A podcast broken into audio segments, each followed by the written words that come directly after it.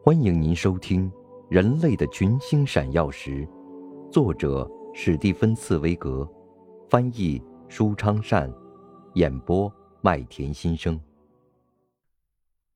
第一百一十三集：艰难的旅程。令人忧虑的事越来越多，天气始终十分恶劣。他们有时候只能走三十公里，而不是四十公里，而每一天的时间对他们来说越来越宝贵，因为他们知道，在这一片寂寞之中，还有另一个看不见的人正在从另一个侧面向同一个目标挺进。在这里，每一件小事都可能酿成危险。一条爱斯基摩犬跑掉了，一匹西伯利亚矮马不愿进食。所有这些事都能使人惴惴不安，因为在这荒无人烟的雪原上，一切有用的东西都变得极其珍贵，尤其是活的东西更成了无价之宝，因为它们是无法补偿的。说不定永垂青史的功名就记在一只矮种马的四蹄上。而风雪弥漫的天空，则很可能妨碍一项不朽事业的完成。与此同时，全队人的健康也出现了问题，一些人得了血盲症，另一些人四肢冻伤。西伯利亚矮种马越来越精疲力竭，因为它们的饲料越来越少。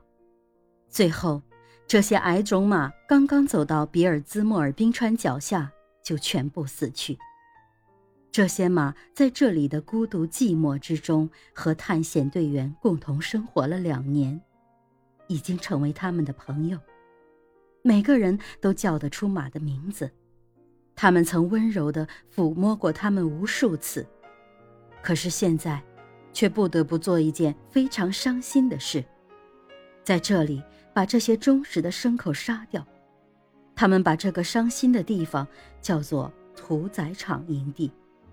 一部分探险队员就在这个鲜血淋漓的地方离开队伍，向回走去，而另一部分队员现在就要去做最后的努力，越过那段比尔兹莫尔冰川的险恶路程。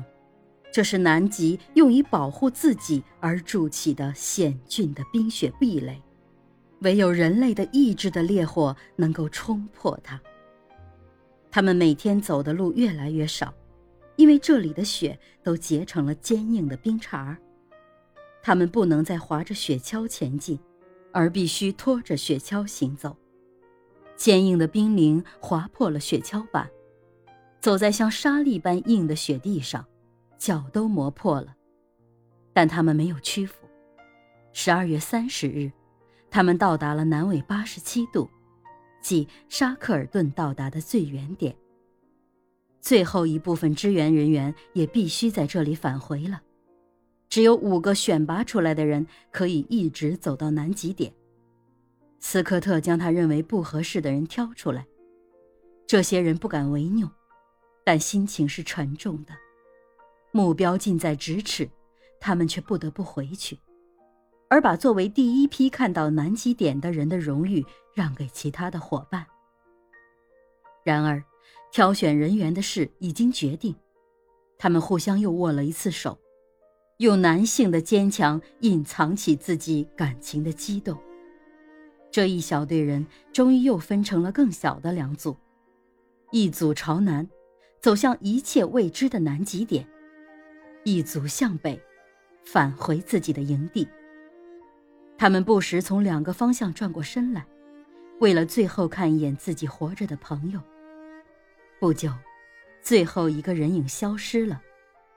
他们，五个挑选出来的人：斯科特、鲍尔斯、奥茨、威尔逊和埃文斯。他们寂寞地继续向一切未知的南极点走去。您正在收听的是《人类的群星闪耀时》，演播麦田心声。感谢您的收听。